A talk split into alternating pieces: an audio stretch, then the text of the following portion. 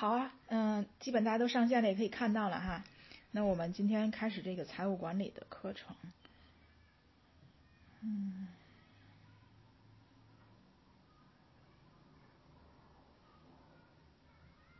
在开始之前呢，我需要和大家做一个祷告。为什么？因为我今天嗯有和咱们群里其他的人通过电话，嗯，他有留言给我。和我说了他整个财务的经历和他人生的经历，真的是非常的困惑哈。我以为这样的人生经历只能在电视剧里出现，没想到他真实的就在身边。所以我知道了很多人他的财务上面都有很大的挣扎，有很大的困惑，而且他不仅现在财务上面，因为财务，呃，它和我们的人生是一个连接的系统，所以这也是我们嗯，就是被神反复感动去翻译安卓这本书的原因。呃，在在学习的时候，你们就可以知道为什么呃神他会呼召一部分人来在财务方面去传讲神的真理。他不只是为了让我们能有钱，他是为了让我们能够在信心当中真的学习依靠他。所以，呃，我们先为这个事情来祷告。我来带祷哈，大家一起。啊，天父爸，感谢你，谢谢你带我们进入一个全新的领域，就是关于。嗯，财务的这样的一个领域，我们听到了教会曾经也在传讲的这些信息。但是父啊，你知道，我们都不是嗯像传统教会里的那样的专职的这些嗯工人，我们都是在各个领域里面工作、各个领域里面生活的人。父啊，我也知道我们群里面很多的人都有财务方面极大的困扰，他们有负债，他们甚至嗯过了这种。就是一直是这种在财务里困顿的日子，他们可能曾经被骗、被欺瞒，嗯，甚至他们对财务的这个方向也是非常非常的迷惑。还有很多人遭受了在财务方面这种家人从家人而来的这种压力和逼迫。父，我们知道这个世界太黑暗了，但是我们今天开始学习你的话语的时候，我们知道这财务是信心学步的第一步。当我们今天开始释放你这信心学步的第一步的时候，父啊，你就必带我们能够进入到我们真实的生命中。就是因信称义的生命中，凭信心活在每一个领域，你也必让我们在每一必让我们在这一个基础的呃学习当中，这个信心学步的开始阶段，能够完全进入，也能够完全站立在这里面。天父，谢谢你保守所有嗯需要这个课程的人，也保守所有能够看到这些翻译的内容，呃和和听到我们分享的这些弟兄姊妹们，保守他们的心，让他们在你话语的种子里面能够。健壮的去生长，迈入是信心的超自然的生命。奉耶稣的名，阿门。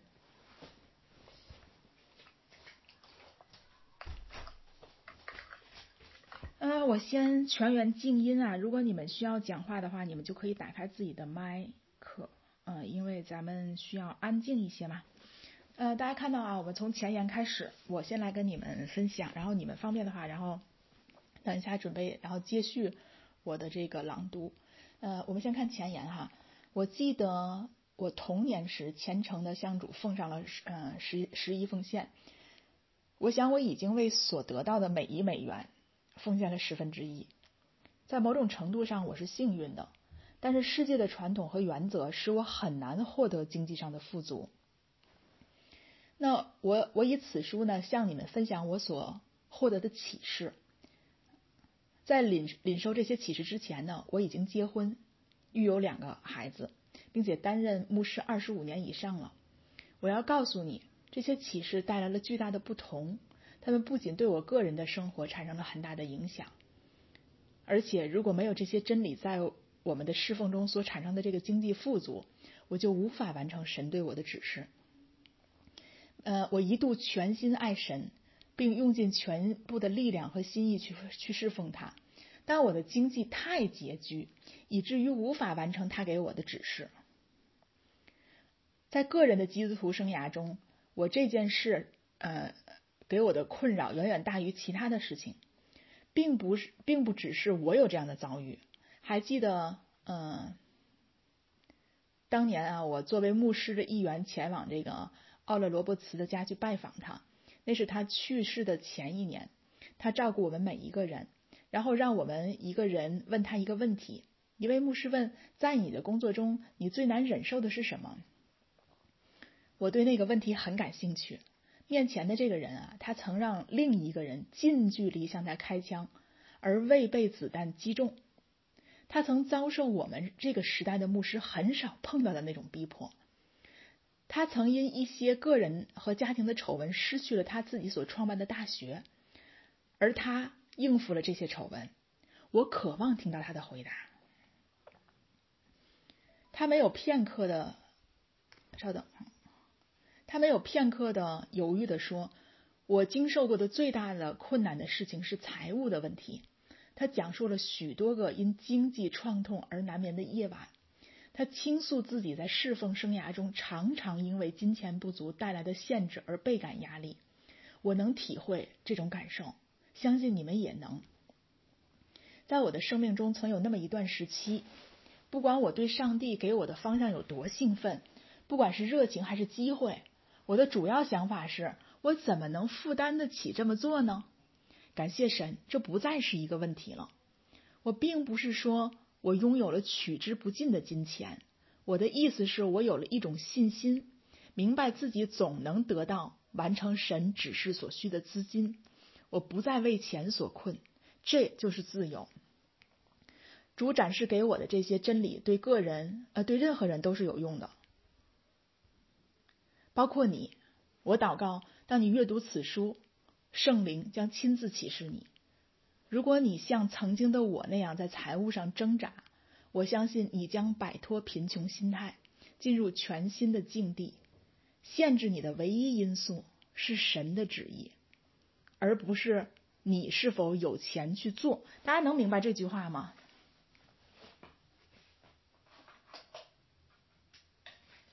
就是我们的生命，其实，在基督里面是没有限制的。限制我们的唯一的这个途径，就是我们是否有权去有钱去完成。神他是呃，应该这么说，就除了神，他会对我们有一些嗯，有一些方向性的这种调整哈。但是其他的地方，就是都不能构成我们不能去完成任何事的理由。也就是说，如果你没有在金钱上得自由，你就是最基本的自由你就没有去经历。所以神是希望我们首先在这个财务上富足的。那其实大家不信主也知道，在世界上啊，世界上的人他也知道要有钱啊，所有的人其实都是为了钱而奔波。那很多人还要注重身体，就是健康。等他可能挣了很多钱以后，他就换取他的健康，就是要到医院去医治啊，甚至于去疗养啊。这是世人都知道的事情啊，这也是我们基督徒信主的时候不能信的，就是。我们是超越这个世界的，不在这个世界之内，啊，但是换一句话说，就是说你可以不不选择这样的去生活，但是你不能没有钱。你可以不选择像所谓你看的那些富裕的人那么奢侈的去生活，但是你你不要选择你没有钱。你可以有钱不去做，而你不能因为没有钱而做不了。这样说大家应该能明白哈。所以钱是非常关键的一步。这个是嗯前言，好，我们再看引言。因为大家可能是来自于不同的呃背景哈，为什么起初会有一个祷告呢？就是希望大家嗯能够明白啊，钱是神赐的，钱神赐希望我们富足，这是他给我们的心意。但是为什么希望我们富足呢？不仅仅是希望我们够用，呃，或者是分给别人。在这本书的呃，我们今天学的第一章里面，你会更加明白。好，引言：周日漫画和钱都印在纸上，可一个让人发笑，另一个让人流泪。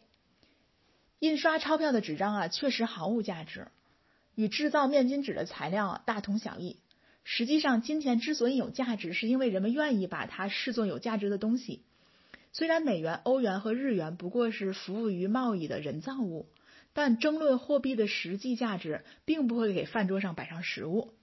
世界贸易体系建立在货币的基础上，而我们也必须利用货币生存。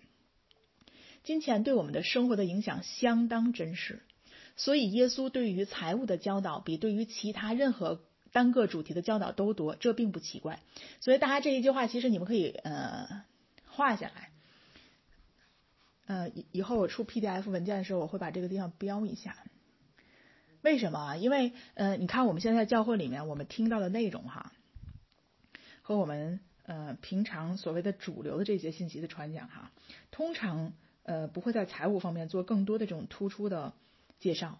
原因是大家好像认为，就是大家对财务会有一个困扰，就是其实很多的呃施工和服饰，他们并不知道到底怎么样才能有钱。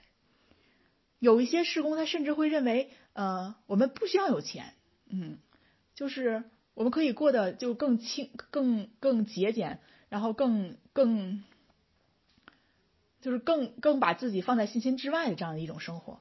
但是你知道啊？呃，神他本身是希望，就是我我刚才说的，你你可以不选择不花钱，但是不代表你没有钱。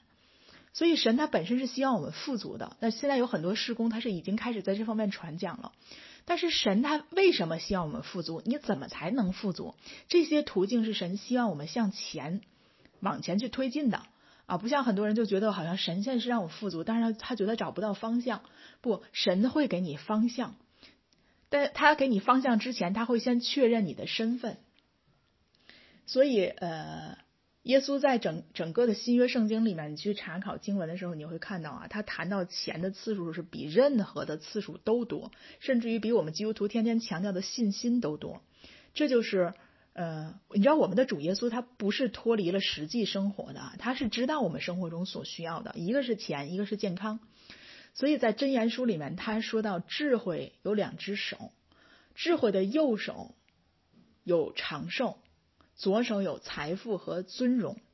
所以你看，我们的神是智慧的主的源头，是智慧的源头。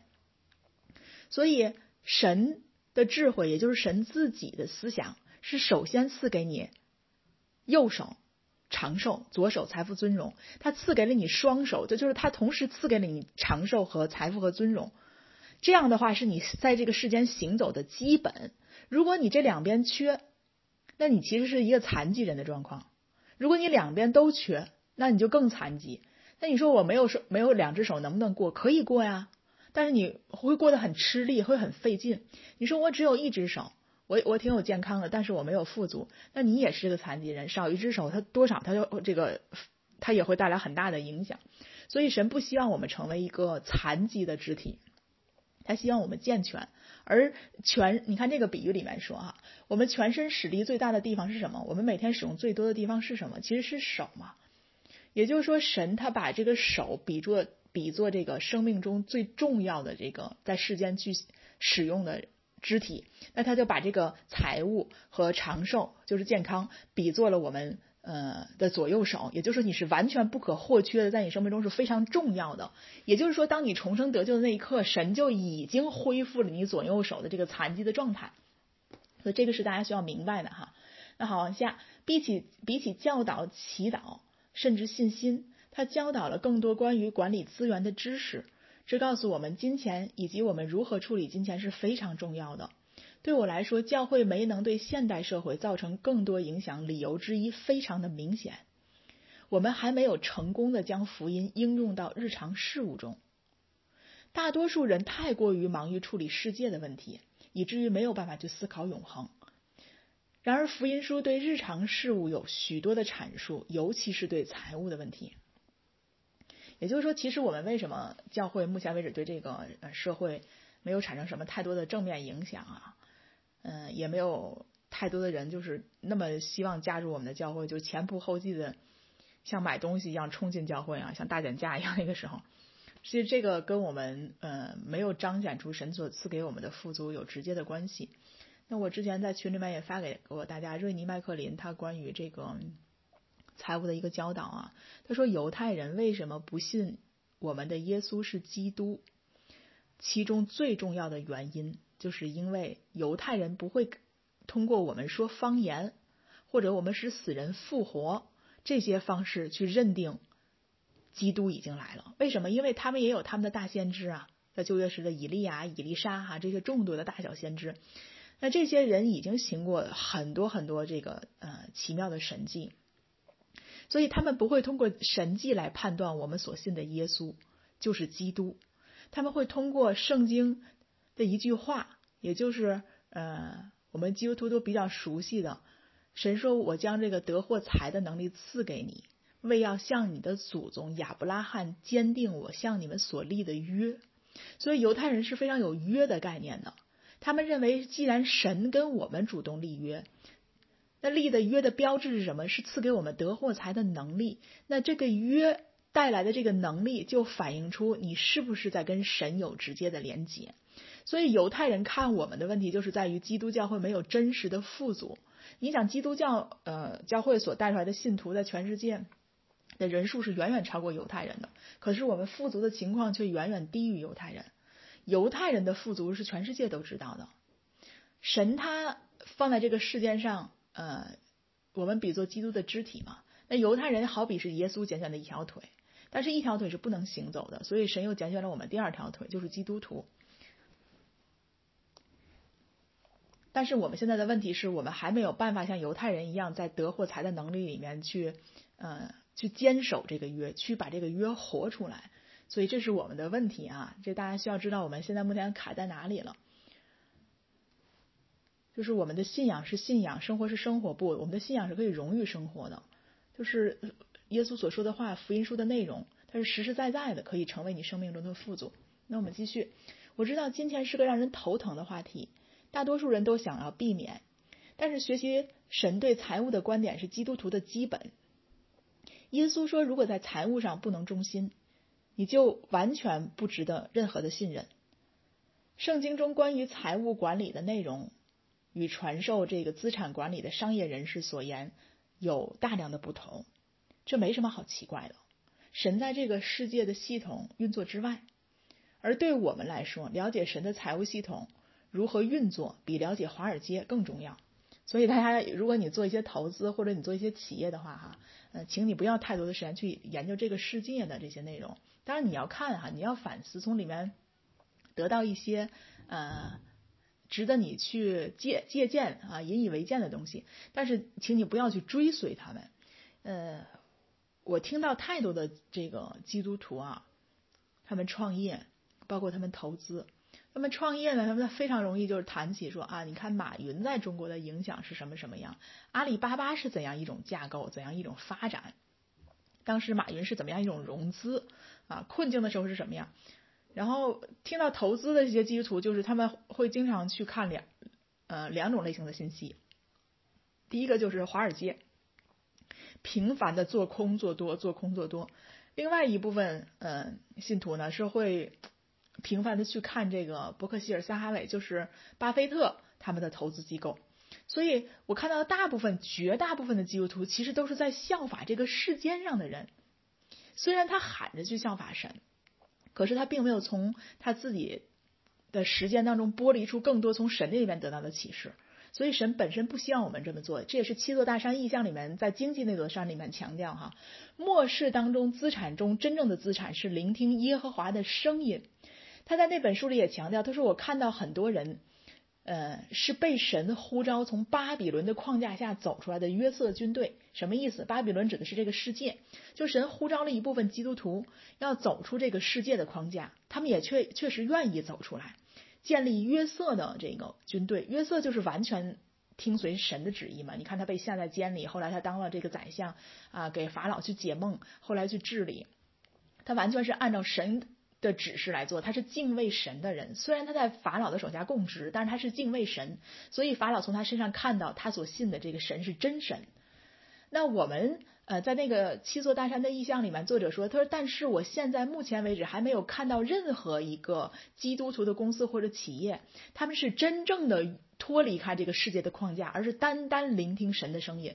他说，如果你模仿这个世界，你只能走向摧毁。不可能真正活出和完成神的旨意，所以非常引以为戒。这也是我在呃这这些年那个基督徒的所谓的不管是投资还是实业当中经常看到的事情。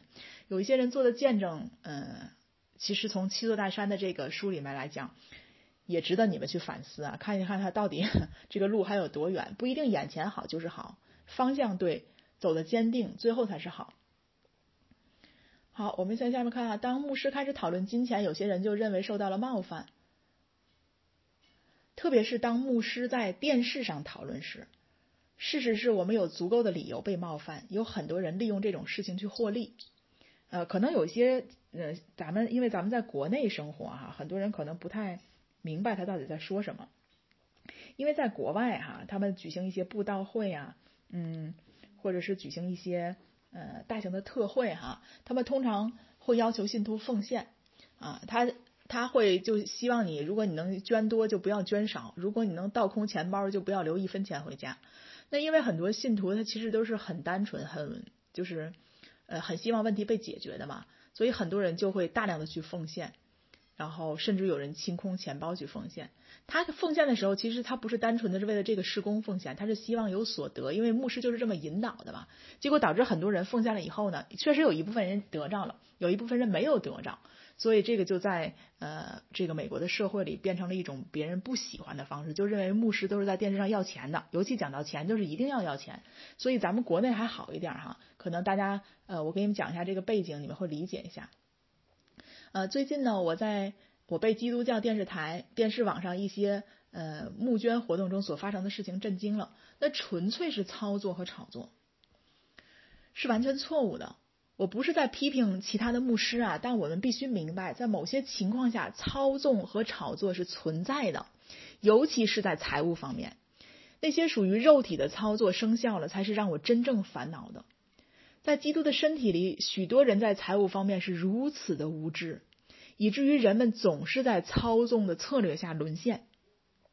例如，电视上的一些福音传道者或者牧师说：“给我美元，你的祈祷就会得到回应。”然后人们就乘卡车的给他们送钱。然而，神的国不是这样运作的。你不能花钱买到神的恩惠。是的，所以虽然基督身体中存在着金钱滥用。但不要因为少数人滥用这一个话题就错失机会，不能从神的财务相关话语中受益。现在我鼓励你们把可能遭受过的任何不安或者冒犯都放在一边，让神的话语从神圣的角度向你们揭示财务问题。我相信你会因你所有，那因你的所为而愉快。那本书中呢，我呃不会概述形成这个预算的相关的步骤。也不会概述收入管理的基本内容，其他的资源已经提供了这类时间智慧。这个可能是大家关注的一个问题哈，就是，嗯，也许你们可能希望通过这个学习这本书得到一些，嗯，具体做法的步骤，比如说我到底要怎么管理钱财，怎么分配啊，哪些多少多少的比例用于投资，多少的比例用于储蓄，多少的比例用于债务，或者说如果你现在已经有债务了，呃，或者你有，嗯。就是你有固定的家庭预算的这种开支，那我怎么样计划我的款项呢？怎么做好预算呢？在这本书里，他不会具体的讲到。呃，如果你们需要这些信息的话，其实你在网上可以找到很多相关类似的信息。呃，如果你们不懂的话，你们可以在群里艾特一下我，我也会把好的东西介绍给大家。那基本上收入啊，我们还是有一个基本管理的一个比例的，嗯。我们往后的时候看到哪个内容的时候，我会补充跟大家说到哈。嗯，我发现大部分人处理金钱其实是没有最基本的一些知识，这个也是桑代阿德拉加在《为神做个有钱人》里面说到的，储蓄永远是第一步。好，我们继续往下，其他的资源呢已经提供了这类实践的智慧。我会教授圣经的原则，这是经济问题以及成功的核心。完善了内心，你就处理了经济状况的根源。然而，金钱自寻规律。一旦你的内心是正确的，如何使用个人钱财的智慧便油然而生。将我们的生活分割为属灵的领域和日常生活两个部分，前者与神相关，后者是我们的工作、家庭、财务以及其他的一切。这是一种陷阱，我们不能落入其中。一家自相纷争，必站立不住。而将与神的互动限制在礼拜日的几个小时里，是不能带来我们生活中渴望的成果的。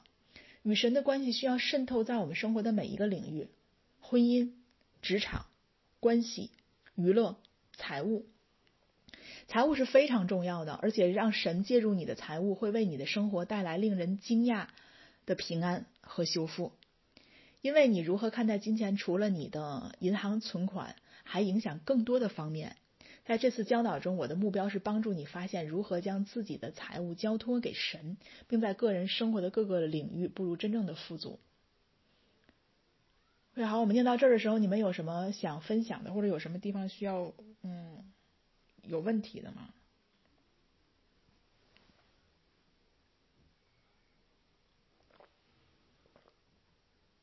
哎，裴仁，嗯，哎，你好，我刚才听到你说那个陷阱，刚才因为我我也难一点，没没具体听清楚那个陷阱，就是财务的陷阱，那个什么情况了呀？它的陷阱主要指的就是，呃，因为在美国的教会，它会有一种操纵，就是告诉你你要奉献多少钱给我，然后你就会得到神的祝福。啊，不是说这个理论一定不正确，而是有很多人他就是已经偏离了圣经的教导。他是这些传道人，其实是更多的是希望你们奉献，我们奉献钱给他们。所以，因为大家对财务比较无知，不知道神到底怎么赐福我们哈，怎么样才能活得神已经给我们的富足，然后我们就会听到这些这些牧者的一些话的时候，我们就被眺望了，哎，很开心，我就奉献给他，对我奉献给他一千，他就给我神就给我一万。有的时候你可能就会沦陷在这种这种属肉体的这些传道人的这种操纵里面，所以就变成了一个陷阱。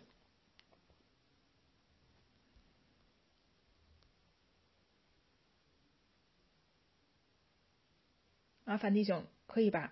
我我有没有？哦，明白明白了。哎，因为我们国内还好，在这个方面，就是这主要是国外的特惠的问题。如果你们参加过的时候，嗯，你们都会有经历。其他人还有吗？针对于我们上面念的这些内容？嗯，我觉得我有一个得着，就是那个在嗯前言里面结尾他说的那个。嗯，限制我们的唯一因素是神的旨意，而不是我们是否有钱去做。是不是说，当我们就是说，嗯，想做一件事情，如果是考虑我们有没有钱才去做，这就意味着我们的心态是很贫穷的，对吧？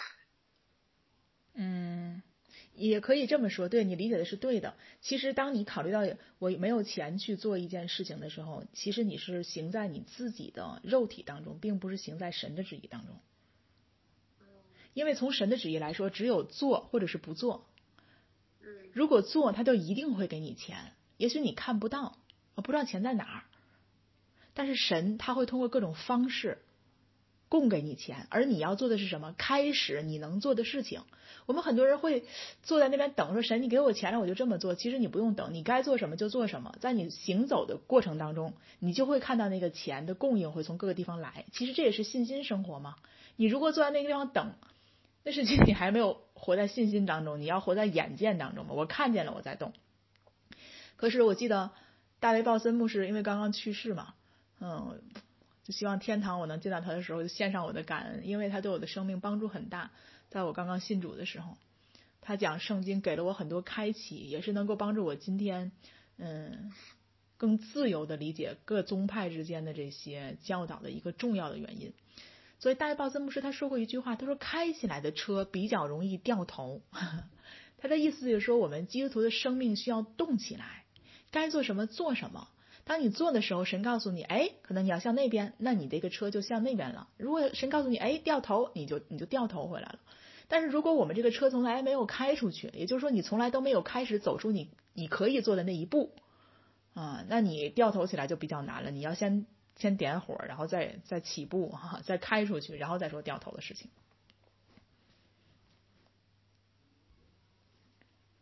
好，其他人还有吗？有什么问题吗？或者是有什么你觉得得着的启示信息？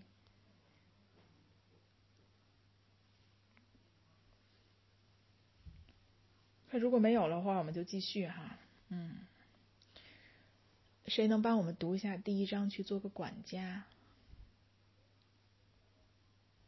我来读吧。好。第一章，去做个管家。我每周四早晨都在科罗拉多州全市的恩典圣经学院教授理财课程，几乎所有学生都从四面八方到学院听课。大多数人都抛下了职务，抛下了丰丰厚收入工作的保障，同时他们还需要为这个培训付费。并且每天在校好几个小时，这意味着他们只能找些兼职或倒班、轮班的工作。因此，前来上学的学生们通常面临着收入减少、开支增加、额外的学费和以兼职工作为生。一般来说，这是个灾难性的组合。如果没有神的指引，这些学生就会陷入大麻烦。然而，每到年末，当我问起有多少学生的经济状况比来前更好时，至少有这个是百分之百分之八十，嗯，至少有百分之八十的人总是给出肯定答案。学生们能够排除困难的原因是他们在学校得到了来自圣经真理的财务启示。这些启示不仅仅对圣经学院的学生有用。接下来我将谈到一些圣经的原则。任何一个应用了这些原则的人都能看到经济上的富足，不仅是财富的增加，开始在其生活中逐渐发生。你会对金钱产生一种截然不同的态度。你将发现金钱是你的仆人，而非你受到它的支配和控制。金钱应成为你生活中的有用工具，而不分。而不是支配你的主人。有太多的基督徒成为了金钱的奴隶，为了维持生计，他们做着不喜欢的工作，不想做的事情。神给我们提供了更好的生计之道。不久前，我在香港教导恩典，那里的人们的确从我的讲述中有所收获，但我心中有种感觉推动着我去教导财务课程。由于美国牧师在传讲金钱话题方面的名声，我有些许犹豫是否要跟随圣灵的指引。我知道可能会有些偏见冲着我来，所以即便心中对教导财务跃跃欲试，我也没有马上行动。会议又开了几天，我所在教会的牧师带我出去吃午饭，他的几位领袖和我们一起，在等上菜时。他们问了我几个问题，几乎每一个问题都是关于财务的。这些人想知道如何将关于富足的教导与神的恩典结合起来。为了获得神的祝福，你通常需要奉献，而他们想知道财务如何与真正的福音信息相适应。神祝福我们是因为基督使我们公义，而不是因为我们的表现。在拜访了牧师和他的会众之后，我确信神一直在引导我去教导财务，所以在第二天的聚会上，我决定改变我传道的重点。我站在人们面前提问：“你最不想听一位美国牧师教导的一类内容是什么？”人们立刻开始喊：“成功、财务、给予和回报。”哦，这正是神指引我去教导的。我说，房间里一片寂静，你可以听到一根针掉下来的声音。不管怎样，我还是坚持了下来，从恩典的角度来教导兴盛。最终，他们对此表示喜爱。事实上，在会议结束后，牧师给我发邮件说，他的团队还在收到反馈。这次讲授对会众们大有裨益。这个故事说明良言逆耳，你可能会像那些人最初那样感受到财务信息，但我相信这本书将帮助你更好的理解财务，就像这门课帮助他们一样。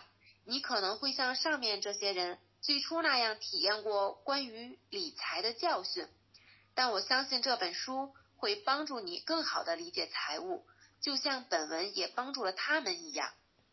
首先，我们得明白，我们是神所赐之物的管家。耶稣用比喻教导管理，他在比喻中讲述了精明的管家。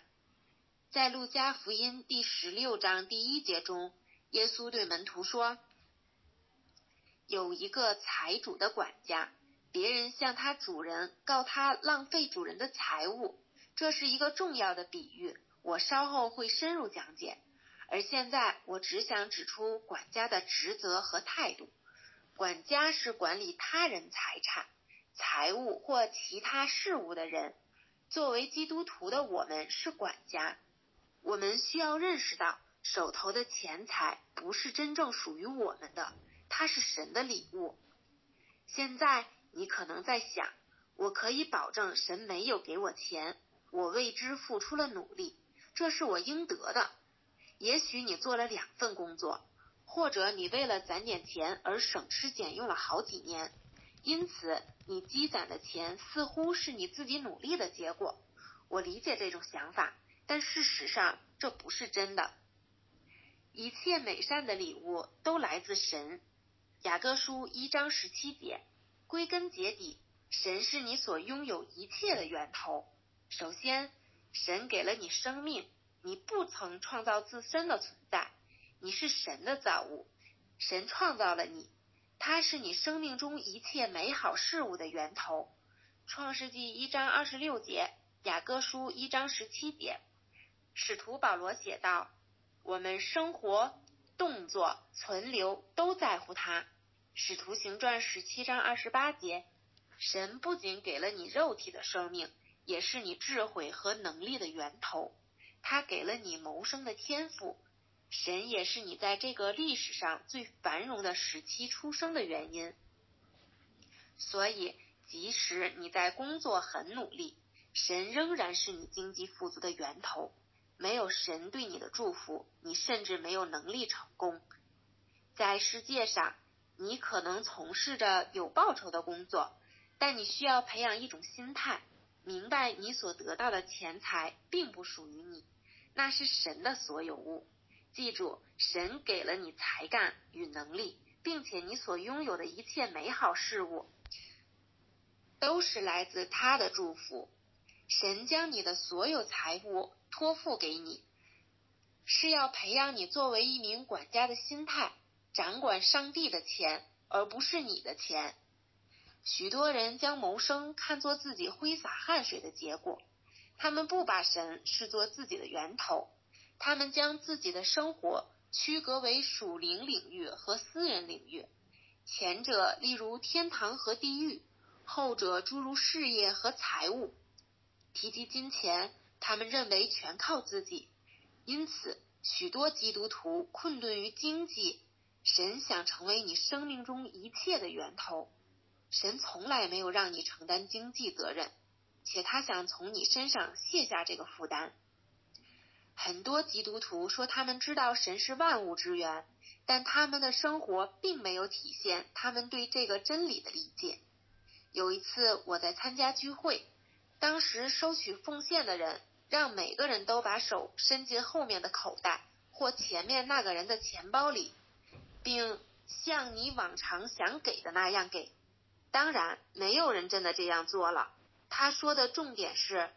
用他人的钱时，我们可能会更慷慨；线上奉献时，你从邻居的钱包里拿出的钱可能会比从自己的钱包拿出的更多。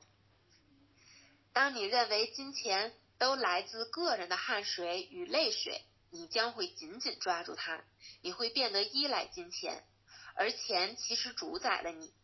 然而，一旦你将自己视为管家，将金钱视为神的赐福，哪怕你为薪酬付出了努力，金钱在你生命中的角色就完全改变了。它结束了对你的控制，转而成为工具，从所有者到管理者。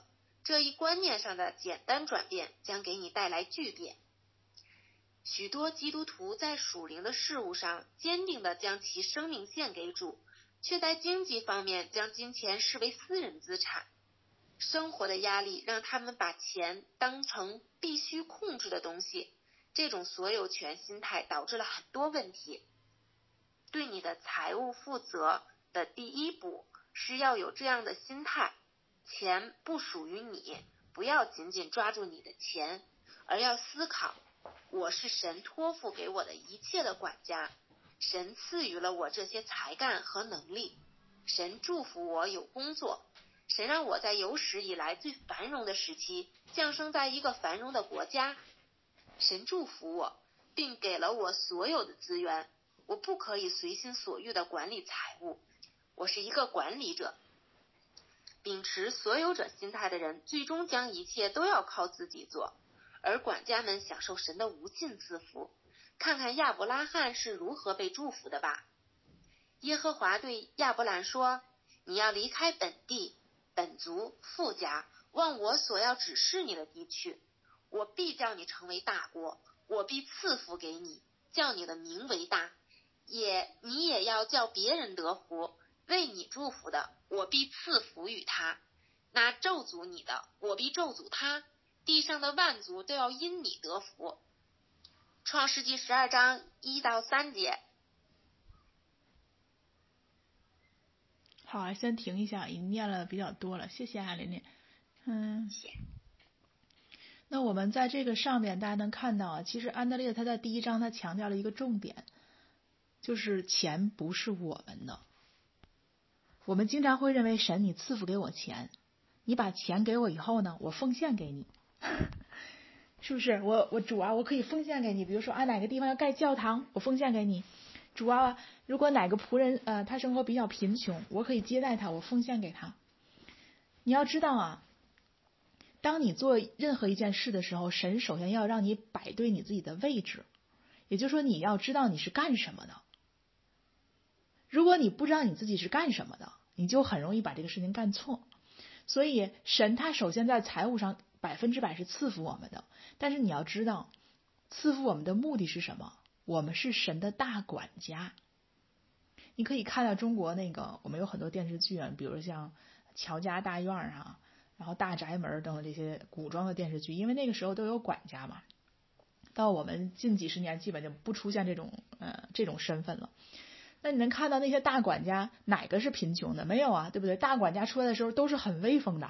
哎呀，说这是谁谁家的大管，这是白家的大管家，所以你看大管家出来的时候是首先是很威风的，其次是什么？管家的工资非常高啊，他很富足，他给这个给主人家做的好的时候，主人还会更多的赏赐他，绝对不会亏待他。他这个大管家的工作不是一般人能做，首先是主人的亲信啊，因为主人非常的信任他。其次，如果他做得好，然后他就。会得到更多更多的回报，其实这就是我们和神之间的关系。当你明白你是管家的时候，你开始尽心竭力管理你手中已经有的钱。这个时候呢，神看你为中心。当你中心的时候，他就会把大事托付给你管，托付给你管理，所以你会能够被托付更多的钱财。但是，呃，神向我们所要的唯一就是我们要有忠心。这是圣经里面，嗯，很值得大家去思考的一些经文啊。呃，主人向你所要的是什么呢？唯一所要就是要你有忠心，所以神非常希望我们忠心。那如果我们在小事上不忠心，在大事上神也不会来托付我们管理。这个就是呃整个安德烈围绕的经文的开篇。所以大家要明白啊，呃，如果你曾经还认为是神你赐福我，然后我再去奉献给你啊，你要搞明白，其实你站错位了，你还是把钱看成是你的。如果把钱看成是你的，你就会很累。为什么？你认为神你得赐福我呀，你得帮助我脱离这个债务问题呀，你得让我今天能挣到多少钱呀？因为你的主语是你，一切的祷告祈求，包括问题，都是把你摆在中心点上。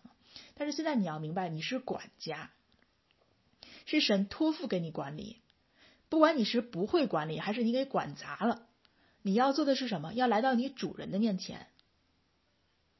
耶稣是我们全部的救主嘛，所以他也是我们财务的救主，是我们财务的主人。所以你要来到他的面前去跟他谈一谈。你说这个事儿我给搞砸了，我今天给搞出这么多负债来。如果以前不知道我是什么身份，我也不知道怎么回事儿，但是我现在知道了呀，我就请你来帮助我，因为我的主人他有的是智慧和方法，有的是能力和机会。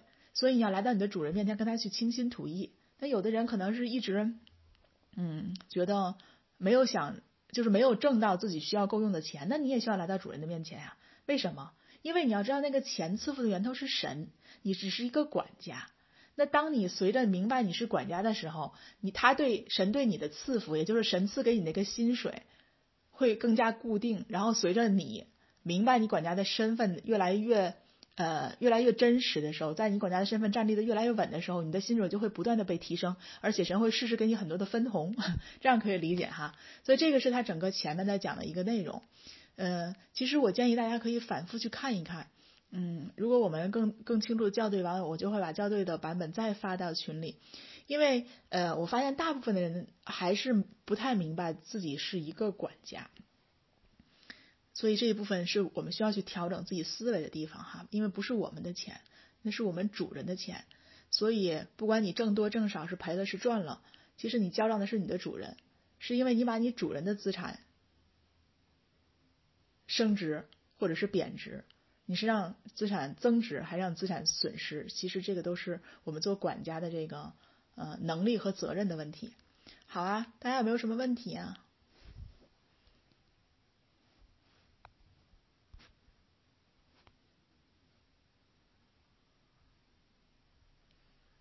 如果没有问题，我们就继续啦。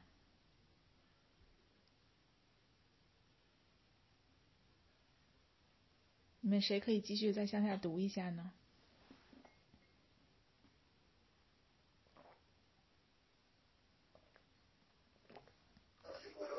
我来读。红荣，你的背景上面有点乱，后面的音有点杂。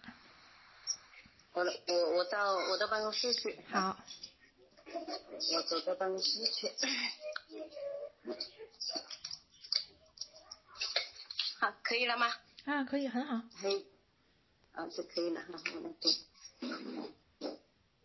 嗯，到这个，嗯，第四小节，第四节。前面读到了，我必咒诅他，地上的万族都要因你得福。读到了这里哈。嗯，对。创世纪十二章一至三节。嗯，在这里，神说他将赐福给亚伯拉罕，并且。将使其名为大。当你读到亚伯拉罕的完整故事时，你会发现神并不是在说看不见的属灵领域，他所说的是物质上的赐福。亚伯拉罕未曾因自己的辛苦工作而富有，他的富有来自神对其生活的祝福。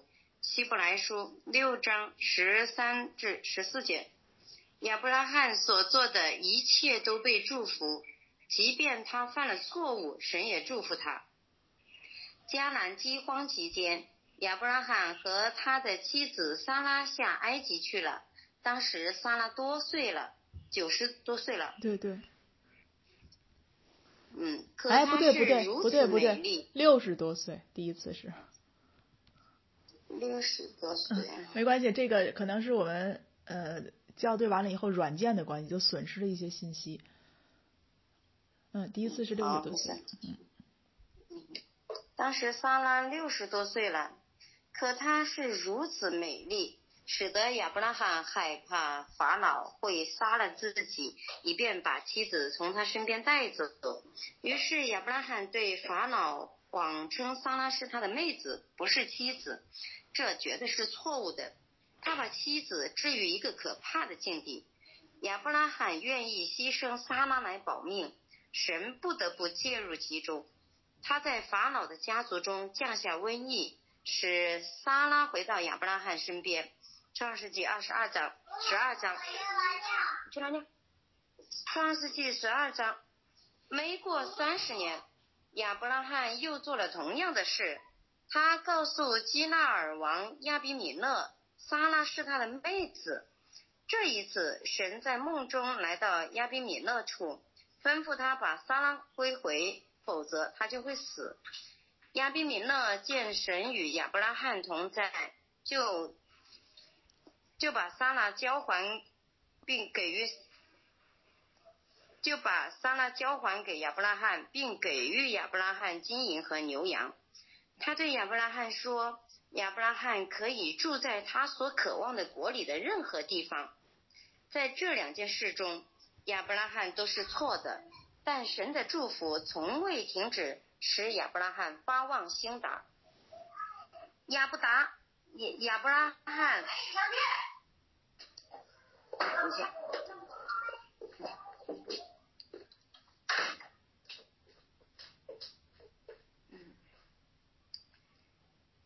亚伯拉罕并不因其敏锐的商业意识或神给予的伟大政治而富有。他的富足是因为神应许赐福给他，使他的名为大。祝福与亚伯拉罕的行为或他应得的无关，纯粹是神的恩惠使他富有。同理，他的努力也不是生活中的富足之源。神的祝福让亚伯拉罕富有到没法跟侄子罗德同住，因为他们的羊群和牛群太大了。一片地没法没办法喂养如此多的牲畜，所以他们的仆人在牧场上发生争斗，然后被迫分开。亚伯拉罕与罗德的相关对话反映了此事。亚伯兰就对罗德说：“你我不可相争，你的牧人和我的牧人也不可相争，因为我们是骨肉，原文做弟兄。遍地不都在你眼前么？请你离开我。你向左，我就向右；你向右，我就向左。”罗德举目看见约旦河的全平原，直到索尔。都是滋润的。那地在耶和华未灭所多玛、俄摩拉以先，如同耶和华的原子，也像埃及地。于是罗德选择约旦河的全平原往东迁移，他们就彼此分离了。创世纪十三章八至一百一十一节啊，十一节，八至十一节。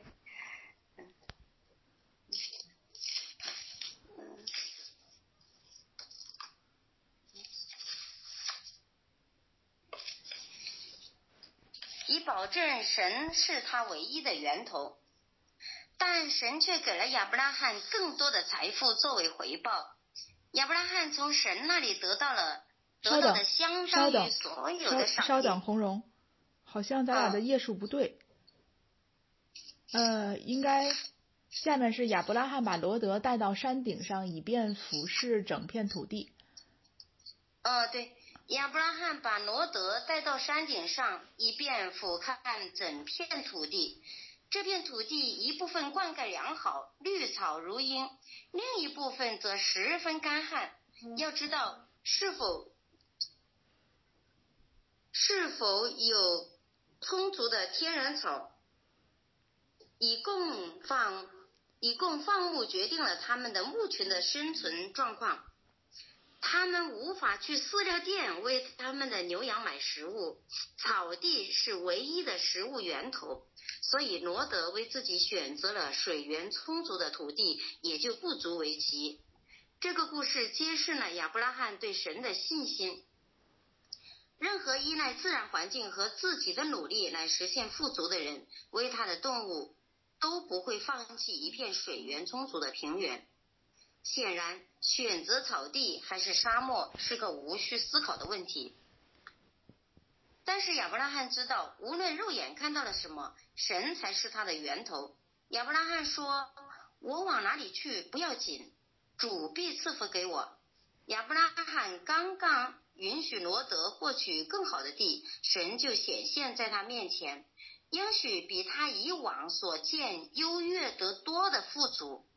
罗德离别亚亚伯兰罕，嗯，罗德离别亚伯兰以后，耶和华对亚伯兰说：“从你所在的地方，你举目向东西南北观看，凡你所看见的一切地，我都要赐给你和你的后裔，直到永远。我也要使你的后裔如同地上的尘尘沙那样多。人若能数算地上的尘沙，也能才能数算你的后裔。你起来，纵横走遍这地，因为我必把这地赐给你。亚伯兰就搬了帐篷，来到希伯兰，来到希伯伦曼利的橡树那里居住，在那里为耶和华筑了一座坛。创世纪十三章十四到十七节，自然界中。在沙漠里放牧的人不可能像在丰茂牧场上放牧的人那样成功，但对神来说，没有什么是不可能的。神的祝福使亚伯拉罕富裕，他比罗德更富足。罗德和亚伯拉罕拆伙不久，外邦君王就攻打罗德生活着的索多玛城，俘虏众人。亚伯拉罕听闻他侄子被掳去。就带着为打仗而训练的仆人追击外邦的君王，他的队伍由人组成，这显现了其仆其仆从之多。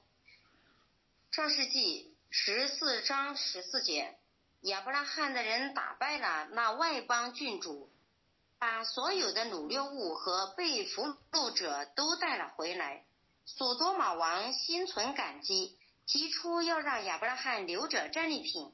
索多玛王对亚伯拉对亚伯兰说：“把人留给我，财物你自己拿去吧。”创世纪十四章二十一节，他明白，如果不是亚伯拉亚伯拉罕，他的整个王国都会化为乌有。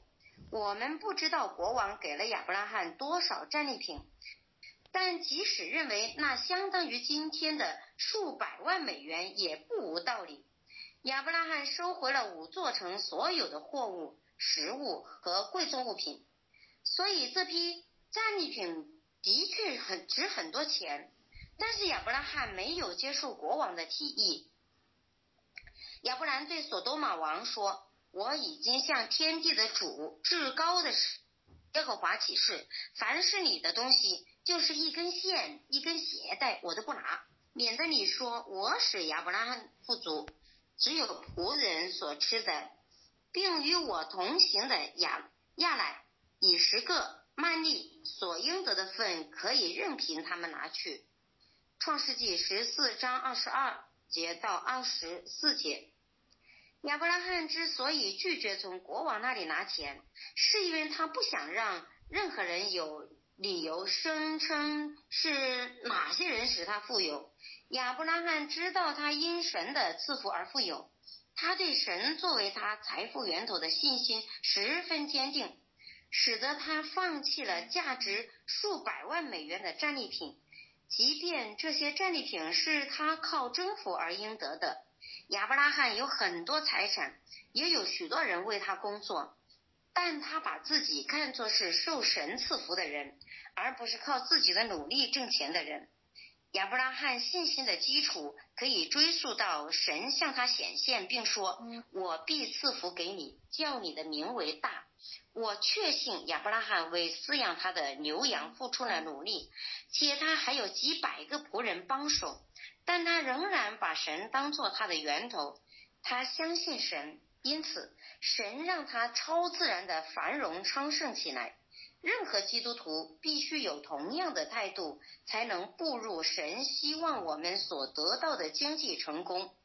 我们需要将神视为我们的源头，要培养这样一种态度。我们拥有的资源是神赐予我们的礼物。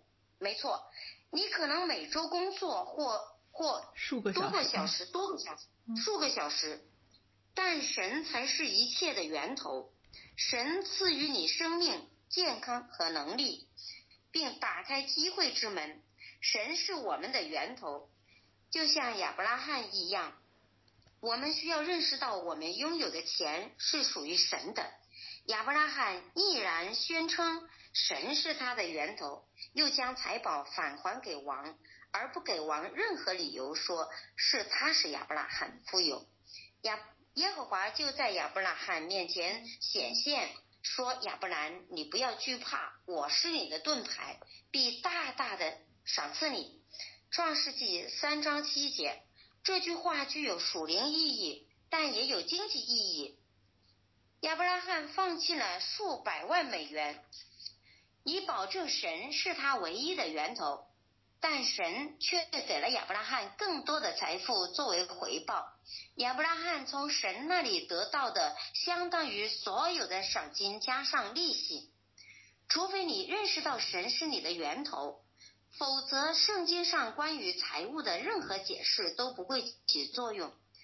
只要你握着你的钱，囤积着你的财产，神的富足之道就不会在你的生活中起作用。你必须改变你的心态，认识到神是你拥有一切的源头，把自己看作是管理神赐予你的财富的管家。好啊，谢谢。我们今天就先看第一章啊，我们一周第一章，一周一章。嗯，那你们有没有什么感受啊？念了这些，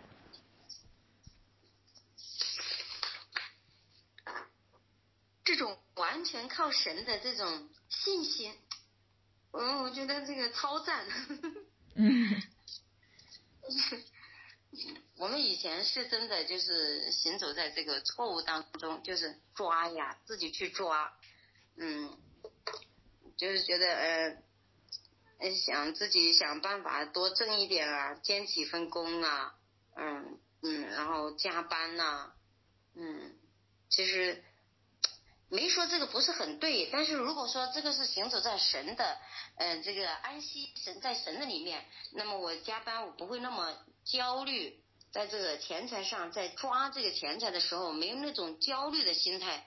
哦，我是我，我要把自自己，嗯，认为我只是神财务的一个管家，在这个方面这是重点。这个都不是我自己的，在这个我，嗯，我现在领受到了就是这个方面，就是我是这个神给予我的这些钱财的财务方面的一个管家，那我就有义务要好好的，嗯，来管理神给予我的这些，嗯，财务。这是我近就是近段时间，就是今年上半年的这个领受。嗯，非常好，印证了我这本书里所讲的内容。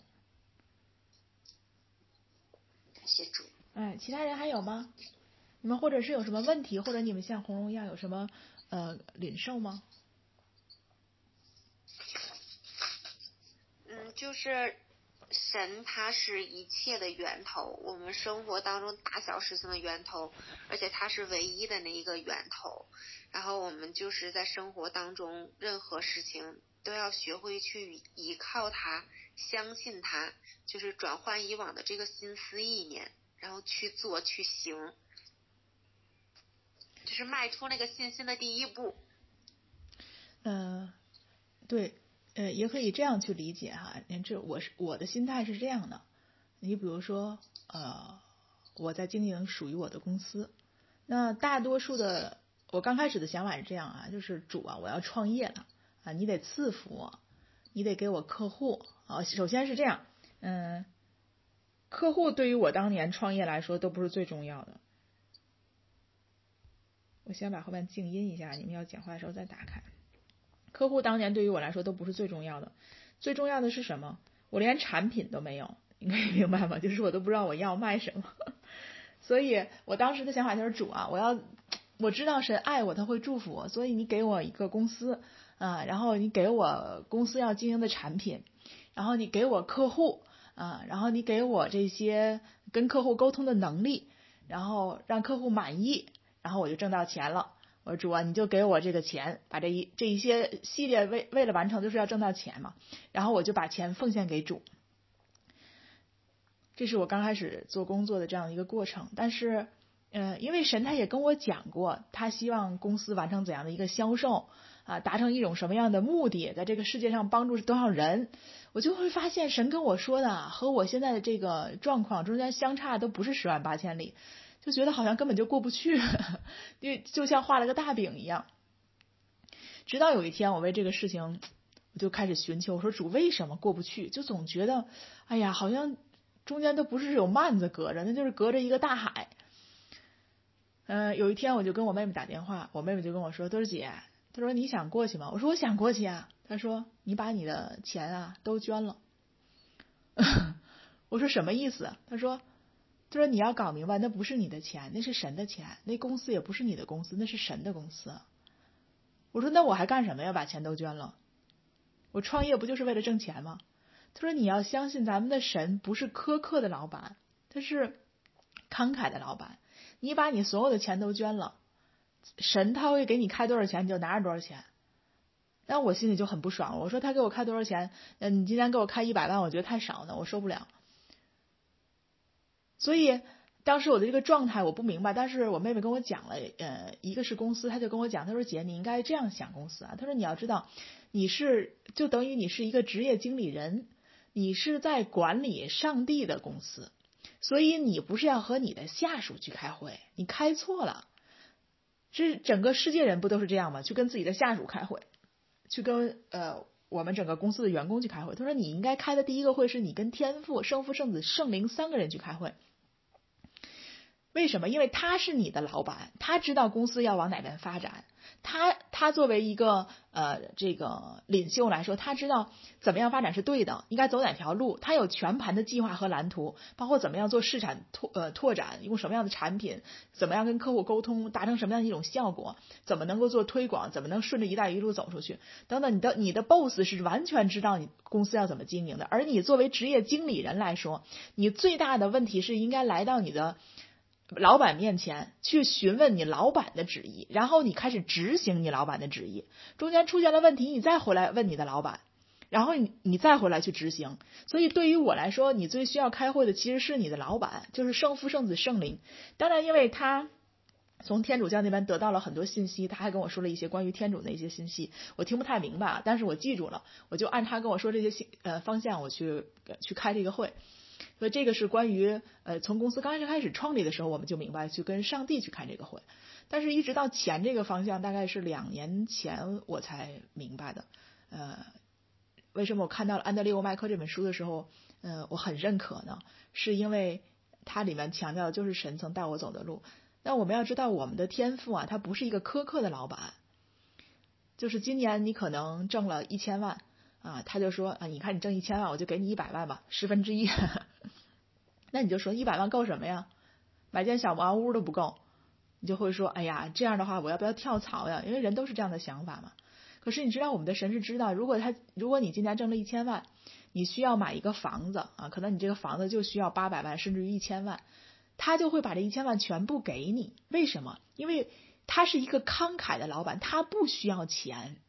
他需要的是你能生活的好，并且你忠心管理他的财产，这是我们神对我们的心态。所以，关于我们挣钱，神会不会按照我们的需要给我们的时候，这一点其实大家可以不用去忧虑，因为我们的神是超过我们的所需所想的。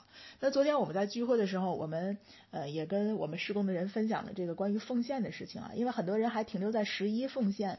然后还停留在这个呃，到底十一奉献我是献是不献？我是跟着感动奉献，我还是跟着呃什么去奉献？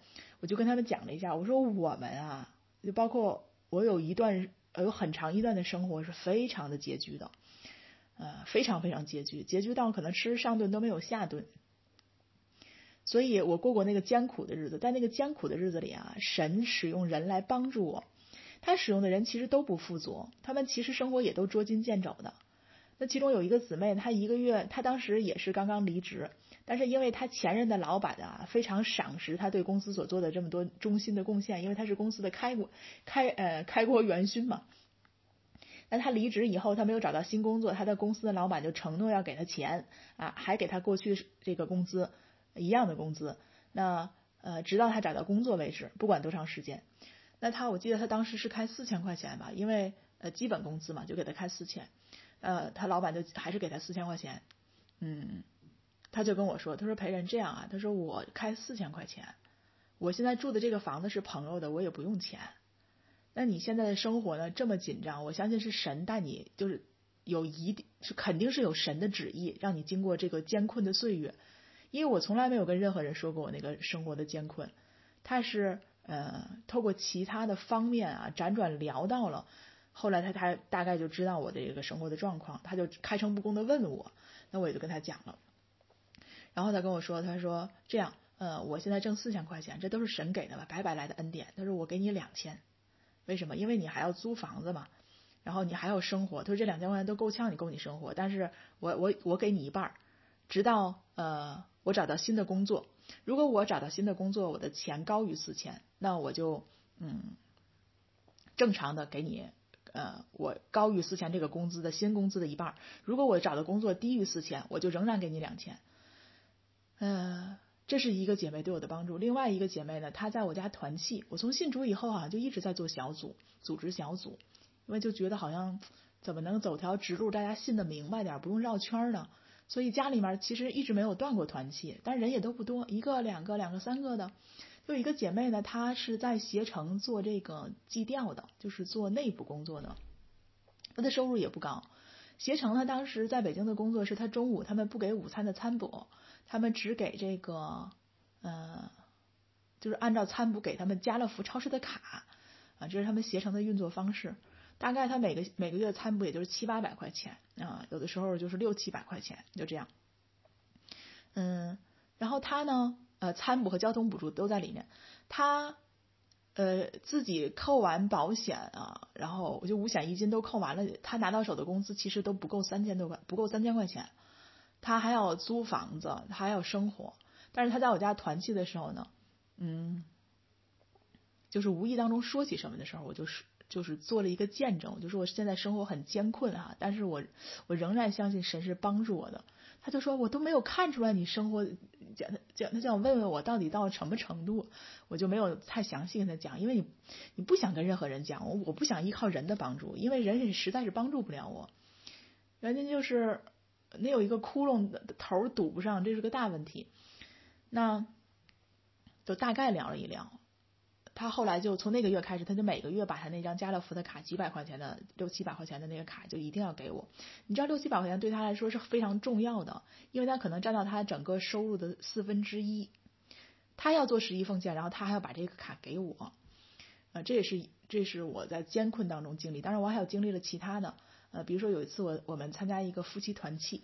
啊，这个团契呢，有一个弟兄姊妹，两个人生活的也很困难。我看到他俩，我就真心疼，因为他们说想吃顿涮羊肉就舍不得。哎呀，我就想吃顿涮羊肉，还能花多少钱，也就舍不得。我就想请他们吃饭，可是我也没有钱。我就跟神祷告，我说神啊，你能不能给我点钱，我请他们吃顿饭呀？我请他们吃顿好的涮羊肉，解解馋吧。我觉得他俩太可怜，这神的儿女想吃顿好的涮羊肉都吃不上，因为我知道。我的那段岁月对于我来说是一种历练，我有我需要很多地方是我不明白，但是我做错了肯定是有一些经历哈。那有一些东西是我不懂的，在那个地方我需要去历练，所以我知道我在我那个环境中我是有盼望的，我也不怕。但是对于他们来说，我好像觉得他们完全不认识神是富足的，好像神想供养他们，他们对神也仍然有一种一种一种贫穷的认识，我就特别受不了。就神很奇妙，突然间我就去一个姐妹家，她请我吃饭，她搬到我们家附近来住，我就去她家吃饭，很久没见了。然后吃吃饭的过程中，她就问我过得怎么样，我说挺好的，嗯，然后我就跟她说，哎，我说你，我说我们参加了一个团契，那个团契里有对夫妻好可怜呀，连吃双肉都吃不上，啊，就觉得好像他们对神就感觉就觉得好像神也不太大方。我说完了以后，这个姐妹扭头就进了她的卧室，出来就跟我说，她说裴然这样哈，她说。呃，我给你三百块钱，你帮我请他们吃顿饭啊，那好多年前的事了。所以你知道，就是在那个时候，我觉得我真的是学会了神是我一切的供应者，一直到现在为止。那呃，我跟大家分享这些信息，让是让你们知道啊，我们作为管家，并不是说像我们现在可能有一些人工作，觉得你的老板其实蛮苛刻的啊，或者你的老板也不是很大方，或者。呃，你作为一个职业经理人来说，你也不可能拿到整个公司全年的收入全部都给你，那是世界上的你经历的。但是我们的神永远都是慷慨的，所以在那个坚忍的岁月中，我学会了奉献。那我拿了三百块钱，我请他们吃饭，我还买了好的羊肉，一共花了一百多块钱，还剩一百多。走的时候呢，这个姐妹就跟我说，她来的时候就充了十块钱的公交卡。哎呀，我就心里好难受。她还给我买的香蕉什么的，我就拿出了这个，还剩一百多一点嘛，我就拿出了这个呃五十块钱给她。我说你去充公交卡，充个五十。她说你知道吗？我已经好长时间没充过五十块钱了，我的心里就可难受呢。再到后来的时候，就是一直这样进行着。真的是在那段艰难的岁月里，我首先学会了不像过去那样的去去任性的消费啊。第二就是学会了钱是神流通的工具啊，别人白白给我，我也白白给别人。所以钱总是别人奉献给我，我这边就流出去；奉献给我，我就流出去。嗯，那在那个那段时间里，已经学会了十一奉献啊，也学会了和身边人去分享钱。但是对于后来神让我们学到的，呃，给予是在什么程度？是尊荣，这是我想和大家分享的哈。什么是尊荣的奉献？比如说我们的施工成立的时候，我们是前年年底的时候正式成立了，呃，我们现在，嗯，我们现在的施工，我们的名字叫众子显现，呃，因为神给我们的呼召是罗马书八章十九节。那当我们成立施工以后，我们从来没有想过钱的问题。从来没有觉得可能我们会缺钱，呃，房租呀，弟兄姊妹吃饭啊，或者是奉献呀，跟其他施工的搭配，我们从来没想过。为什么？因为，呃，我就是一个被神呼召在商业方面去工作的，那我们的收入应付我们的施工，我们就想这也应该是够的。再说就是就没有想过说会缺钱，从来没有想过这方面的问题。可是神很奇妙啊，我们第一笔收到的奉献就是呃成整数的奉献，一个人最大的第一笔奉献是五万。当时有一个姐妹，她就是呃卖了房子，她要做十一奉献。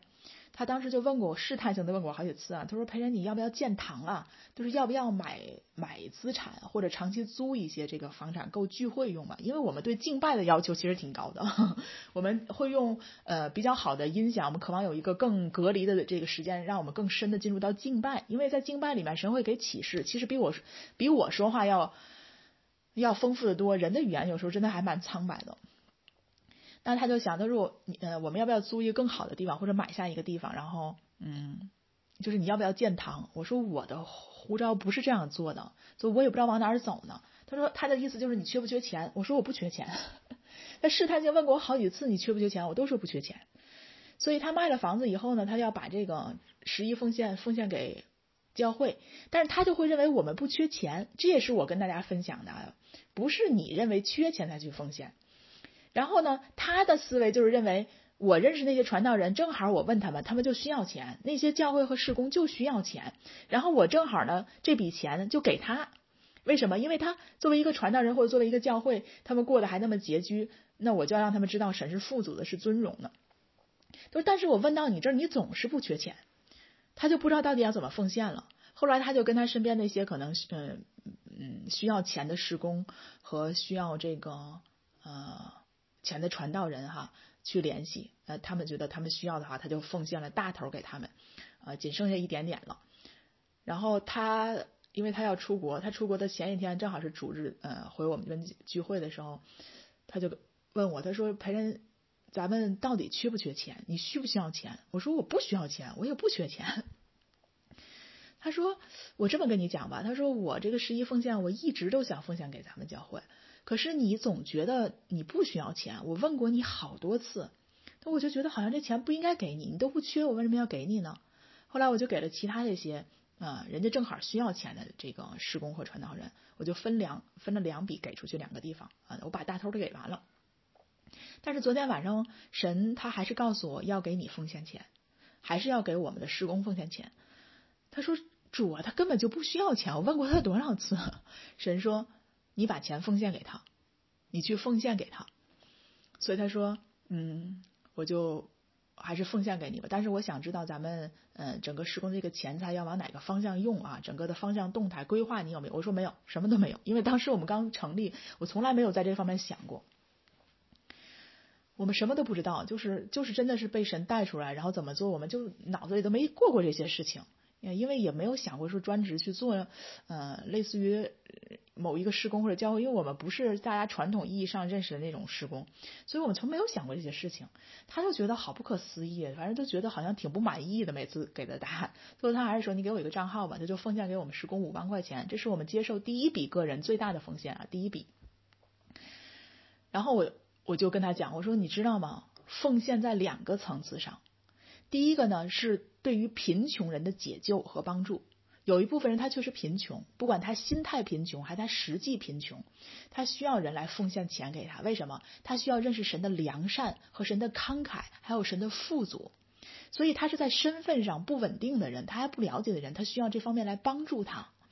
但是我说，你知道为什么神还感动你奉献给咱们吗？原因是，你需要被神带入进到什么？进到尊荣的奉献里面。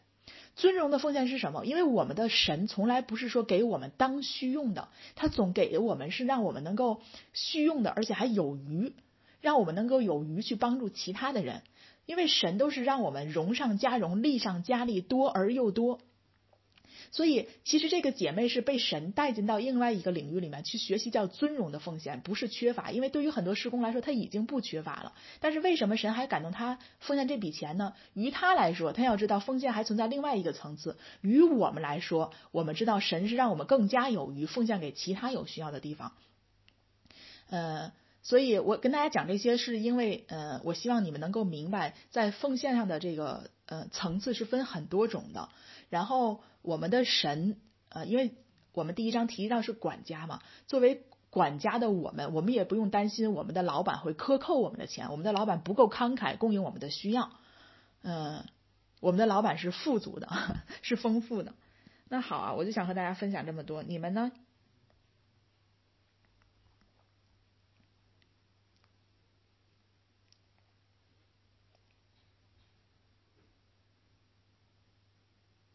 大家还有什么问题或者需要分享的吗？